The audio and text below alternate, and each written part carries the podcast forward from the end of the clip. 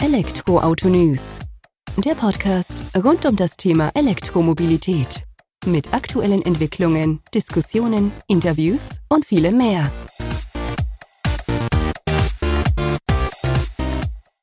Herzlich willkommen bei einer neuen Folge des Elektroauto-News.net Podcast. Ich bin Sebastian und freue mich, dass du diese Woche wieder eingeschaltet hast, wenn es rund um das Thema E-Mobilität geht. In der aktuellen Folge habe ich Almir zu Gast, seines Zeichens Country Manager Deutschland für Monta. Monta äh, ist selbst auf dem Weg, sich zum äh, Android-Betriebssystem für Ladestationen zu entwickeln. Monta bietet die eigene Aussage nach zuverlässigste und skalierbarste Software für Ladestationen an, die in unterschiedlichste Richtungen genutzt und ausgespielt werden kann. Welche drei, vier Standbeine Monta nach nur 14 Monaten, ja, ich sag mal, nach Firmengründung mit auf den Weg gebracht hat, hören wir uns gemeinsam im Gespräch mit Almir an. Viel Spaß beim Zuhören und ich bin mir sicher, du wirst das eine oder andere Interessante wieder mitnehmen, denn es geht unter anderem auch um den E-Automarkt in Dänemark oder um die Ladesituation dort vor Ort, wie man damit umgeht und warum dort, ja, ich sag mal, E-Autofahrer Geld nach dem Laden zurückerstattet bekommen. Sehr interessante Eindrücke. Servus Almir, vielen Dank, dass du heute die Zeit nimmst, dass wir uns ein wenig über Monta unterhalten und die Lösung, die ihr im Umfeld der E-Mobilität anbietet. Bevor wir allerdings auf Monta eingehen, würde ich mich freuen, wenn du dich, unsere Zuhörer, Zuhörerinnen kurz vorstellst, dass wir einfach auch wissen, mit wem wir hier das Gespräch führen. Sehr gerne, Sebastian. Mein Name ist Almir, Almir Haidar-Pasic.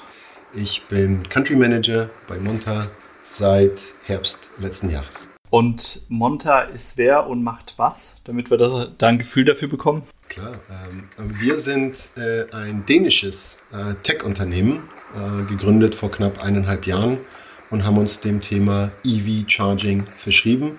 Und wir verstehen uns als Plattform, ähm, als klassisches Backend auf der einen Seite, auf der anderen Seite eine Management-Plattform für Ladeinfrastrukturen und haben auf der anderen Seite auch eine Consumer-Facing App, die das Ladeerlebnis ähm, für die EV-Driver ähm, improven soll. Okay, hört sich spannend an in dem Bereich sind ja einige aktiv, aber ihr habt, äh, du hattest mir im Vorgespräch auch gesagt, euer Fokus ist tatsächlich auf der Plattform an sich, Backend, Frontend, wie du es ausgeführt hast. Magst du mal kurz umreißen, was Monta genau anbietet, also was wir unter dieser Plattform verstehen können? Da kann ja vieles dahinter sich verbergen. Genau, wir ähm, sind tief integriert ähm, auf der Herstellerseite. Das heißt, ähm, wenn ich ein Infrastrukturprojekt plane, dann habe ich ja äh, glücklicherweise momentan eine große Auswahl an Herstellern. Ähm, ich kann frei wählen, ähm, auf welchen Hersteller ich meine Ladeinfrastruktur aufbauen möchte und Monta letztendlich für das Management dieser äh, dann verwende. Ähm, witzigerweise gibt es viele, äh, vor allem in Skandinavien und auch in UK, die Monta mittlerweile schon das Android für die Ladestation ähm, nennen weil wir ähm, aktuell über 200 Modelle auf der Plattform haben, die du mit Monta ähm, betreiben kannst. Okay, nur um das nochmal einzuordnen, weil du nur von Herstellern in Anführungsstrichen gesprochen hast, es geht hier um Wallbox-Hersteller, die quasi mit eurer Plattform verwaltet werden können. Ähm, das heißt, ähm, ich kann aus verschiedensten Herstellern ähm, aussuchen, ähm, sozusagen, welche ich in meine Infrastruktur äh, verbauen möchte und dann geht es ja letztendlich darum, eine Infrastruktur auch zum Leben zu erwecken. Das heißt, all die Themen, die wir haben, wer darf wann, zu welchem Preis, an welche Ladestation, das kann ich über Monta wunderbar abbilden. Ähm, wir verstehen uns als End-to-End-Lösung, das heißt wirklich von der Installation und äh, dem Betrieb der, der Ladestation bis hin zur Abrechnung kann ich alles auf Monta abbilden. Und auf der anderen Seite, wie gesagt, die Consumer-Facing App, die das Ladeerlebnis äh, neu gestalten soll. Das heißt, ihr seid da vor anderthalb Jahren, hast du jetzt vorhin gesagt, eingestiegen und habt euch ja aber auch in eurem Heimatmarkt äh, Dänemark auch schon ein gewisses Ranking sozusagen erarbeitet. Vielleicht kannst du auch da mal zu dem, bevor wir dann noch tiefer auf euer Produkt eingehen, äh, das ein wenig einordnen. Ja, also der Start in, in Dänemark war, war wirklich ähm, grandios. Ähm, wir haben uns in den letzten 14 Monaten extrem gut entwickelt, äh, bewegen uns tatsächlich Richtung Marktführerschaft in Dänemark. Wir sind dann relativ schnell in den skandinavischen Ländern äh, weitergezogen, hoch äh, Richtung Schweden, aber auch äh, Norwegen. Haben dann den Schlenker noch gemacht äh, nach UK, äh, London und haben dort ebenfalls ein Office äh, eröffnet und dann ähm, Deutschland. In Dänemark, das Besondere an Dänemark vielleicht bekannt ist der sogenannte Tax Refund. Das bedeutet, dort bekomme ich als EV-Fahrer ähm, nach, nach meinem Charge einen äh, Tax Refund ähm, sozusagen äh, erstattet. Das heißt, äh, was wir gemacht haben, und das war ein äh, ziemlich äh, cooler Growth-Hack, wenn du so möchtest, dass wir äh, diesen ganzen Prozess, der doch sehr kompliziert war früher, sehr einfach in die App ähm, integriert haben. Das heißt, heute lädt der dänische E-Fahrer ähm, an der Ladestation und bekommt über unsere App, über einen Drittpartner dann sofort diesen Tax Refund wieder zurückerstattet und kann den Betrag sogar für die nächste Ladung dann äh, weiter und wieder verwenden. Ja, definitiv ein Crowsack aus äh, eurer Sicht und auch für den Markt natürlich, weil ich denke, damit werden andere nicht aufgewartet haben. Und zudem wahrscheinlich dadurch, dass ihr, dass er für die nächsten Ladevorgänge anbietet, bindet ihr natürlich auch die äh, E-Autofahrer, Fahrerinnen dann auch wieder an euch, weil da ist ja dann die Chance auch größer, sage ich mal, zum einen, weil die das positive Erlebnis haben, diesen Refund direkt zu bekommen. Zum anderen ist ja auch das Guthaben dann in der App. Korrekt, wir haben ein, ein, eine Wallet äh, äh gebaut. Äh, das heißt, jeder Fahrer hat in seiner App eine Wallet. Bedeutet, ich kann da jederzeit Geld sozusagen aufladen auf, auf, äh, auf die Wallet, genauso gut wieder abladen, also mich auszahlen lassen aufs, aufs Bankkonto. Und ähm, der Tax Refund landet in der Wallet und wie du richtig sagst, kann dann für zukünftige ähm, äh, Ladungen verwendet werden und ist natürlich auch ein, ja, von der User Experience, und das ist ja auch immer wieder das Thema, was wir in den Vordergrund stellen, ähm, einfach toll gelöst, äh, simpel und einfach und äh, ja, ähm, sehr beliebt in ähm, bei den Kollegen in Dänemark. Kann ich mir vorstellen, dass es gut ankommt und auch ein sehr gutes Beispiel natürlich dafür, wie ihr euer Produkt denkt, auf den User ausgerichtet, auf den Endkunden. Bevor wir allerdings auf den Fahrer dann nochmal eingehen und seinen Blick auf das Frontend sozusagen, was er als App zu sehen bekommt, ähm, vielleicht ein Blick hinter die Kulissen, also eure Hauptkunden, sage ich mal, kommen dann schon eher aus der Immobilienwirtschaft sozusagen, wollen vielleicht Ladeinfrastruktur vor Ort in Parkhäusern, Arbeitsumfeld und so weiter aufbauen. Und dort bietet ihr quasi eure Softwarelösung an. Nur, dass wir das auch nochmal richtig eingeordnet haben. Korrekt, das ist äh, absolut korrekt. Ähm, ich würde sogar noch einen Tick weiter ähm, gehen. Wir haben aktuell weit über 200 Partner auf der Plattform. Das sind Installateure, das sind äh, ähm, Planungsbüros, das sind ähm, verschiedenste Player im Markt, die sozusagen ihre Ladeinfrastrukturprojekte auf Monta darstellen, entweder für sich selber oder für ihre Kunden. Das heißt, ein, ein Installateur äh, in Dänemark hat äh, laufend äh, Anfragen, ähm, sowohl aus dem privaten als auch aus dem Unternehmerumfeld, äh, Ladestationen zu verbauen. Und äh, er nutzt sozusagen unsere Plattform, ähm, um das entsprechend zu realisieren. Das heißt, ähm, von der von der Installation, von der Auswahl der richtigen Hardware bis hin zum Setup äh, der Software, äh, der ganzen Managementfunktionen und ähm, richtet das Ganze für die Kunden ein und kann sich so ähm, ja, verschiedenste, äh, an, verschiedenste Infrastrukturprojekte ähm, hier bei uns darstellen. Ähm, um vielleicht dann noch einen Schritt weiter zu gehen, wenn man sich heute Monte anschaut, was für äh, Infrastrukturen haben wir denn auf Monta und ist es wirklich äh, sehr bunt ähm, gemixt. Äh, wir haben natürlich viele private äh, Nutzer, die ihre eigene Wallbox äh, mit Monta äh, betreiben. Das ist kostenlos. Du brauchst eigentlich nur unsere App. Wir haben in der App ein ChargePoint Management System eingebaut. Du kannst aus über 200 Modellen, wie gesagt, deine, ähm, deine Box finden und diese dann mit Monta ähm, bespielen. Ähm, über den privaten bis hin natürlich zu verschiedensten Unternehmen, die Mitarbeiter laden, ähm, auf dem Firmengelände ermöglichen, nicht nur für Mitarbeiter, sondern auch für Gäste, Kunden etc. Ähm, bis hin zu äh, Mitarbeiterladen zu Hause. Ähm, wir haben sehr viele Hotels, äh, die bei uns ähm, ihre Ladeinfrastruktur managen, ähm, aber auch Kommunen äh, in Dänemark und, und Schweden. Und äh, unser größtes Projekt ist tatsächlich der Flughafen äh, Kopenhagen, den wir ebenfalls mit einem Partner zusammen für die nächsten zehn Jahre über unsere Plattform betreiben werden. Bedeutet ähm, knapp über 1500 Ladepunkte, sowohl im, im Security-Bereich hinter mehreren Schranken, nur für die Flughafenmitarbeiter, bis hin zu den Flughafenbesuchern äh, und öffentlichen Laden wird es dort äh, sehr, sehr viele Möglichkeiten für Fahrer geben, ähm, vor Ort zu laden. Und das Ganze wickelt der Flughafen mit dem Partner über Monta ab. Sehr schöne Entwicklung und auch ein tolles Projekt nach 14 Monaten sozusagen nach Gründung da sowas schon vorweisen zu können, ist ja schon ordentlich. Es ist ein, ein, ein grandioser Erfolg. Ähm, so ein Flughafen ist natürlich sehr sensibel ähm, grundsätzlich, aber auch ähm, was äh, ja, das Zugeständnis äh, an ein Startup, was wir ja auch immer noch sind, ähm, dass man dieses äh, Vertrauen und auch äh, den Zuspruch bekommt, ähm, an so einem großen Projekt äh, mitwirken zu dürfen. Ähm, ganz toll und äh, ja, wir freuen uns drauf. Kann ich mir vorstellen. Werdet ihr auch einiges an Erfahrung sammeln können. Ich würde es jetzt gerade gerne noch mal ein wenig auseinandernehmen. Du hattest jetzt vorhin gesagt, ihr habt äh, Installateure, Planer und so weiter auf der Plattform, unter anderem Installateur, den du genannt hattest, der mit der Auswahl der richtigen Hardware beginnen kann, Setup der Software, Einrichtung für den Endkunden.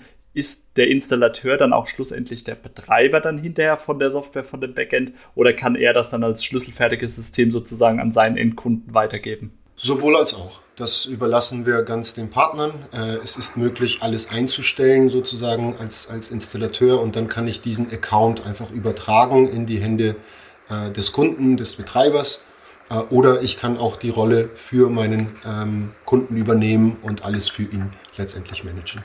Das heißt, er könnte sich ja damit dann auch noch ein, ich sag mal, ein zweites Standbein mit aufbauen. Dann geht es nämlich über diese einmalige Aufbau der ganzen Infrastruktur hinaus, sondern auch zu sagen, gut, ich installiere das Ganze einmal, richte es ein und dann für eine monatliche Fee, die er seinem Kunden dann wiederum ja auch berechnen könnte, kann er ja da auch wieder Einnahmen generieren.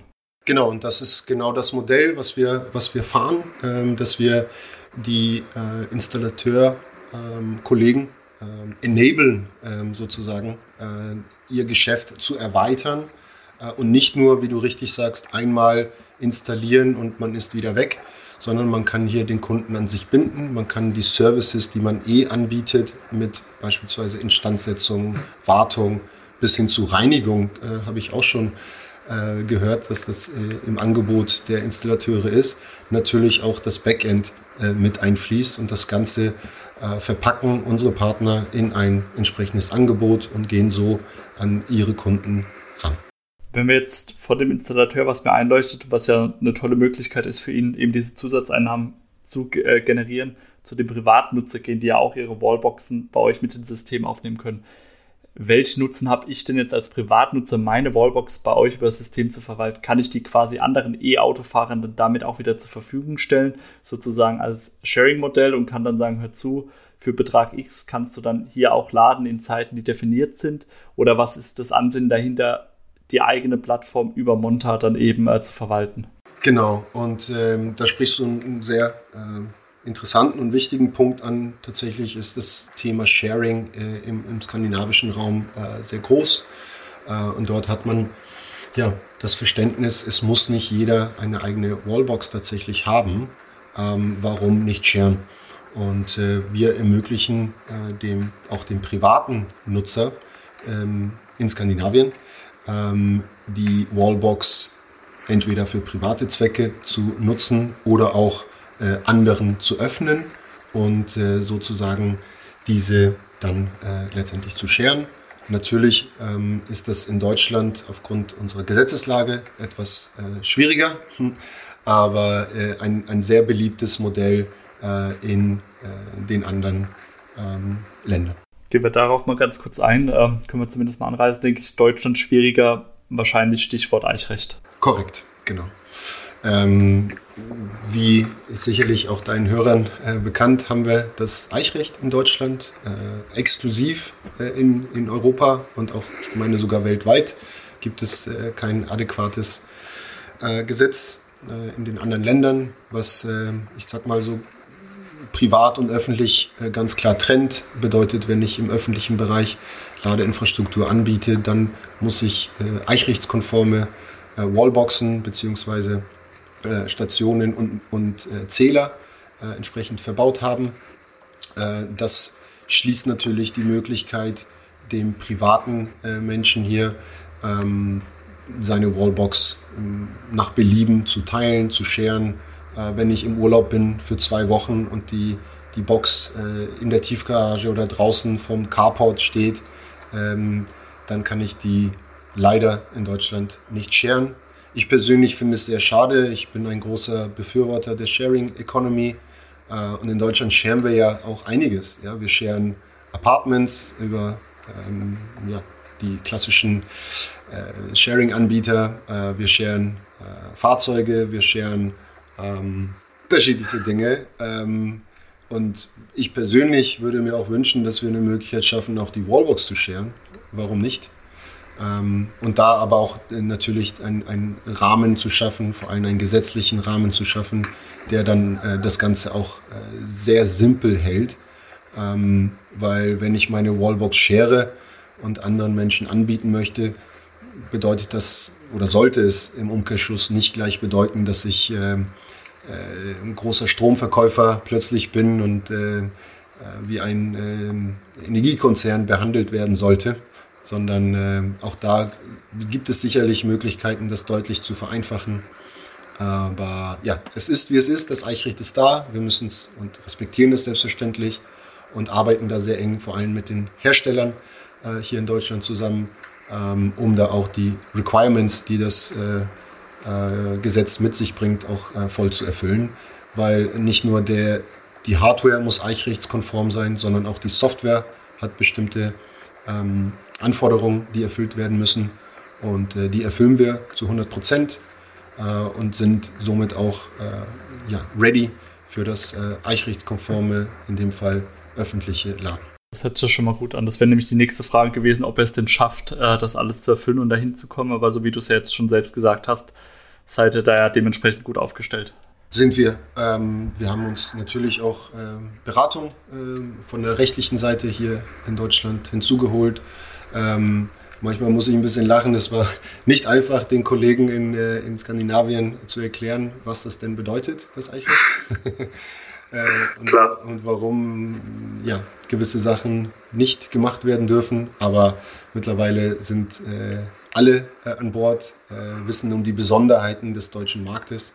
Und äh, ja, ist doch gut, aber ich denke, gerade in Europa hat Deutschland dann doch eine Vorreiterstellung oder eine wichtige Rolle dann auch in Bezug auf die E-Mobilität, dass man sich da halt auch, sag mal, gezwungenermaßen doch tiefer auseinandersetzen muss damit.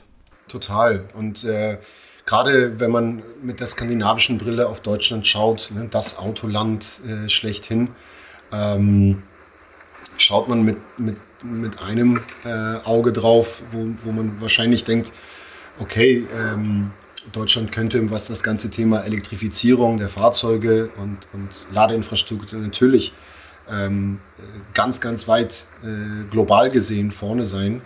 Manchmal wundert man sich ein bisschen über, über den Stand, warum wir nicht viel schneller das ganze Thema ähm, vollzogen haben oder ange, ähm, ähm umgesetzt haben. Ähm, ja. Aber ja, auch da spielt ja unsere Historie und unsere Automobilindustrie eine gewisse Rolle.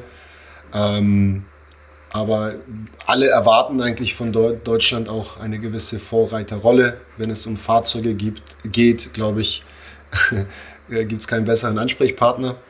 Und äh, ich glaube, dass wir auch auf einem guten Weg sind, grundsätzlich in Deutschland. Ähm, wir das ein oder andere Jahr noch brauchen werden. Aber ich bin mir 100% sicher, dass Deutschland, was das Thema E-Mobilität angeht, ähm, eine Vorreiterrolle in den nächsten Jahren übernehmen wird und auch äh, ganz klar äh, dieses Thema meistern wird. Da gehe ich auch stark von aus, dass das der Fall sein wird. Ähm, vielleicht können wir da auch gerade den Bogen so zum Abschluss spannen. Äh, du hast jetzt gesagt, Deutschland wird da noch das ein oder andere Jahr brauchen, um dann nach vorne zu kommen oder auch dieser Vorreiterrolle gerecht zu werden. Was sind denn eure Pläne für die nächsten ein, zwei Jahre? Was hat Monta vor? Wir ähm, haben jetzt zwei neue Länder, äh, die wir launchen. Äh, wir sind aktuell in fünf Ländern. Da kommen jetzt noch Österreich und Irland dazu.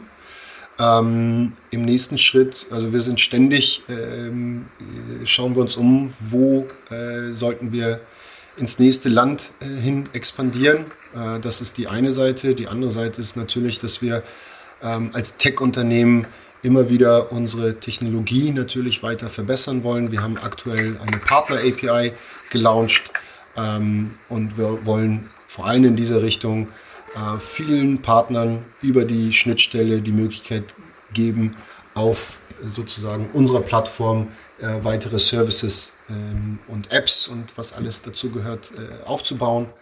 Ähm, wir schauen uns natürlich äh, die Trends äh, an äh, und setzen auch äh, viele Trends. Vielleicht sollte man noch dazu sagen, dass die Open Charge Allianz, ähm, die hinter dem OCPP-Protokoll steckt, unsere Entwickler da auch sehr engagiert sind und globale Hackathons und so weiter mitmachen, um letztendlich OCPP als, als Industriestandard auch mit weiterzuentwickeln.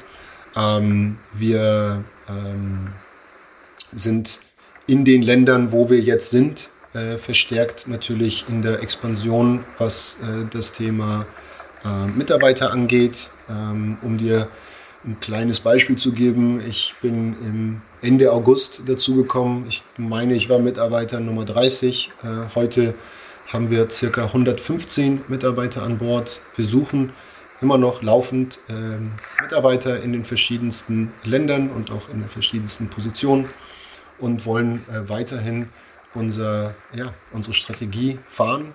Ähm, auf der einen Seite als, in, als Partner der, der, der Businesse und, und äh, der Industrie ähm, da sein und auf der anderen Seite natürlich dem User eine ähm, Experience bieten, die äh, nicht nur Tesla äh, vorbehalten ist, sondern auch wenn ich das Tesla-Universum verlasse, ich eine tolle Experience beim Chargen äh, habe. Ähm, das kann vom Payment äh, angehen, aber auch grundsätzlich wie eine, eine App sozusagen funktioniert, das Look and Feel. Und wir glauben, dass wir dort ähm, wirklich was ganz, ganz Tolles äh, gebaut haben. Und auf der anderen Seite äh, als Backend, als klassisches Backend, ähm, wirklich äh, mit Technologie zu überzeugen, mit Stabilität zu überzeugen.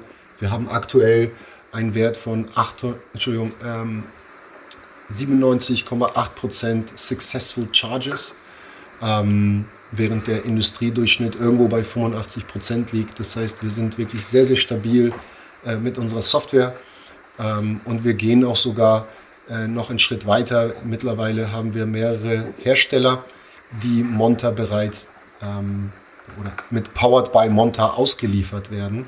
Bedeutet, dass wir dort wirklich tief integriert sind als äh, Backend ähm, des Herstellers und äh, so auch schon in die Auslieferung an die Kunden gehen.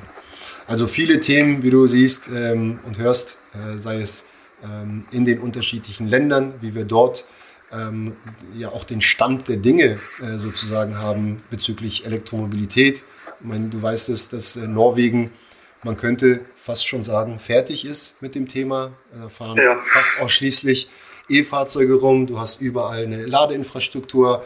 Ähm, und äh, wenn wir natürlich Norwegen als Beispiel nehmen, dann haben wir in Deutschland noch sehr, sehr viel zu tun. England ist nochmal ein ganz spezieller ähm, äh, Case. Äh, auch dort ähm, ist der Markt halt anders im klassischen Sinne. Von daher haben wir unterschiedliche ja, Entwicklungsstati, wenn du so möchtest, äh, bei dem Thema.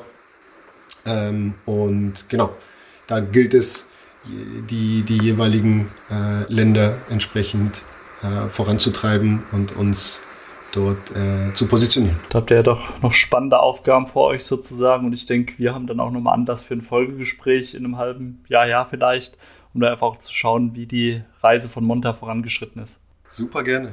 Ja, dann nochmal vielen Dank für deine Zeit, Almir. Vielen Dank für die Einblicke hinter die Kulissen von Monta. Und unsere Hörer, Hörerinnen können bei Interesse auf munter.com vorbeischauen. Wir verlinken sie auch nochmal in den Show Notes und dann können, können die sich auch nochmal ein eigenes Bild davon machen.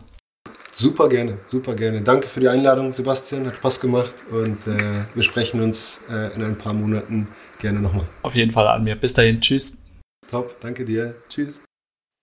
So schnell gehen dann doch auch wieder 25 Minuten rum. Aber ich fand es war ein sehr interessantes Gespräch mit Almir über Monta, die da quasi jetzt einen Blick hinter die Kulissen gestattet haben und wie man aus den skandinavischen Ländern eben ja nach Deutschland jetzt auch unter anderem kommt in Zukunft und wie man mit dem Thema Eichrecht hier vor Ort umgeht. Herausforderungen scheint es viel am Markt zu geben, aber es gibt anscheinend auch genügend Startups, Unternehmen, die sich diesen annehmen wollen. Und ich bin mir sicher, von und Monta haben wir hier in dem Podcast nicht zum letzten Mal gehört. Dir vielen Dank fürs Zuhören und ich würde mich natürlich freuen, wenn du kommende Woche wieder einschaltest bei der nächsten Folge des Elektroauto-News.net Podcast. Ansonsten bleibt mir nur der Verweis auf den Artikel zur Folge. Dort findest du natürlich viele weiterführende Informationen zum Monta an sich, als auch eben den Link zu deren Webseite. Mach's gut, bis nächste Woche. Ciao.